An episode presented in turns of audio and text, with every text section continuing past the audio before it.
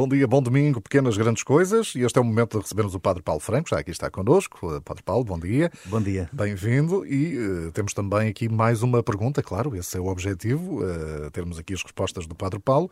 E a pergunta deste domingo é do José Moreira. Sim, senhora. Então pergunta ao José Uh, o seguinte: na oração do terço, e nós ouvimos aqui na Renascença às seis e meia, uh, há uma frase que é: Ó oh, meu Jesus, perdoai-nos e livrai-nos do fogo do inferno. E pergunta então o José Moreira: Imagino que associar o inferno ao fogo seja simbólico. Estou correto?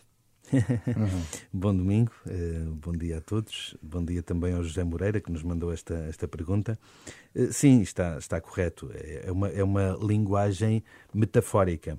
Eh, mas ela tem uma razão de ser, não é? Não, não, não nos lembramos propriamente, ou não, não foi alguém que se lembrou propriamente de utilizar esta imagem do fogo um, para o associar ao inferno. Portanto, esta, esta, esta imagem, ou esta metáfora, por assim dizer, tem uma raiz, e a raiz é nas palavras do próprio Jesus. Porque se nós, se nós recordarmos, e se calhar muitos daqueles que nos escutam conhecem os Evangelhos, uh, ou, escutam-nos uh, com, com regularidade, e, já, e, e devem-se lembrar de expressões que, que Jesus utilizava nas suas pregações, na, nas, suas, nas suas catequeses às pessoas, nas suas palestras, nos diálogos com os, com os discípulos, com aqueles que estavam mais próximos dele, quantas vezes ele, ele utilizava os termos de higiena, uh, a higiena que é uma imagem que a tradição judaica tinha de um fogo que, que, existia por baixo da terra, não estavam enganados, porque de facto a terra no, no, tem, no seu meio tem, está, é está, numa ebulição completa e permanente. permanente.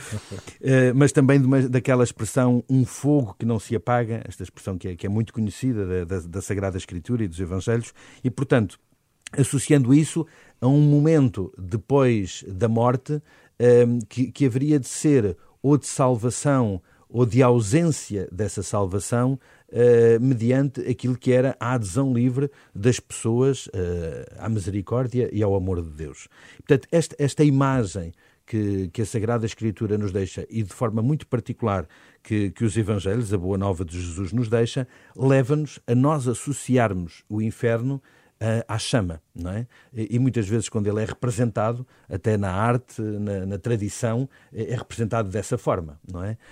Um, porquê? Uh, bom, eu, em primeiro lugar, o fogo sempre foi um elemento presente na, na, na, no próprio mundo, na própria vida das pessoas, como algo que purifica, que destrói, uh, algo que, que é sofredor, uh, algo que é avassalador. avassalador, não é? Portanto, no fundo é, é, é de alguma maneira associar esta, esta imagem, uh, esta imagem de destruição, esta imagem de mal, esta imagem de dor, de sofrimento, àquilo que será o inferno, ou seja, àquilo que será a ausência de Deus. Tudo o que é a ausência de Deus não é bom para a pessoa. É algo que destrói, que queima, que mata, que, que, que faz sofrer, que tira vida. E, portanto, eh, este, este associar desta imagem ao inferno é exatamente eh, associar esta ideia de que a ausência de Deus destrói-nos e mata-nos. Portanto, o inferno, no fundo, é isso: é a ausência de Deus. E a ausência de Deus que nos põe num sofrimento constante.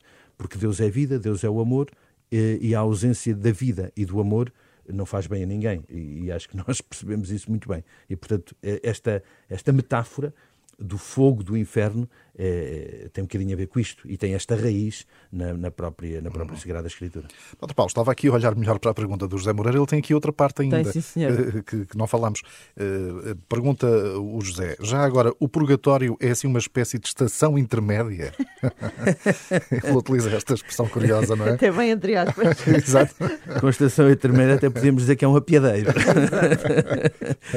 Olha, não, não, é assim, tudo o que é falar das realidades uh, depois desta vida temporal, uh, óbvio, não posso afirmar que é uma especulação completa, porque não é, porque nós temos uh, uma tradição e uma revelação divinas muito, muito focadas também na própria Sagrada Escritura, que de alguma maneira, de alguma maneira alimentam a nossa reflexão e o nosso entendimento e também o nosso estudo destas matérias, o estudo da teologia sobre estas matérias, mas obviamente que há sempre aqui uma parte uhum.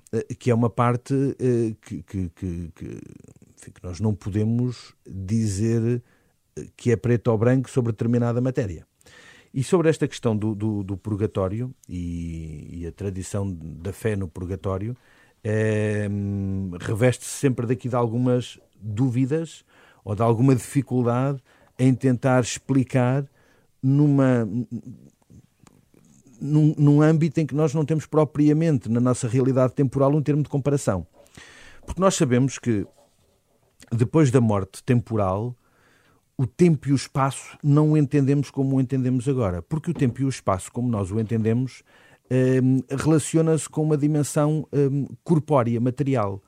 Ora, uh, a vida depois da morte temporal não tem este tempo e este espaço como nós o entendemos agora. E, portanto, estar a imaginar uma coisa uh, sem um termo de comparação às vezes não é fácil. Não é fácil é o que é que a Igreja diz sobre esta questão do purgatório, sobre esta eh, este princípio do purgatório. Que o purgatório, como a palavra indica, é um tempo de purgação, um tempo de purificação.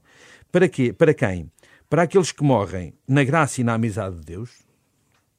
Eu, eu imagino muito nisto, na graça e na amizade de Deus, mas não estava completamente em estado de graça. Ou seja, é pá, quando morri, hum, houve aqui uns pecados que ficaram por confessar.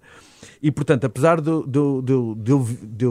eu, quando morrer, amar muito a Deus, viver em comunhão com Deus, até sou padre, no meu caso concreto, isso não significa que eu não preciso de uma purificação, porque no momento da minha morte havia aqui coisas que ainda não estavam totalmente resolvidas na minha relação com Deus.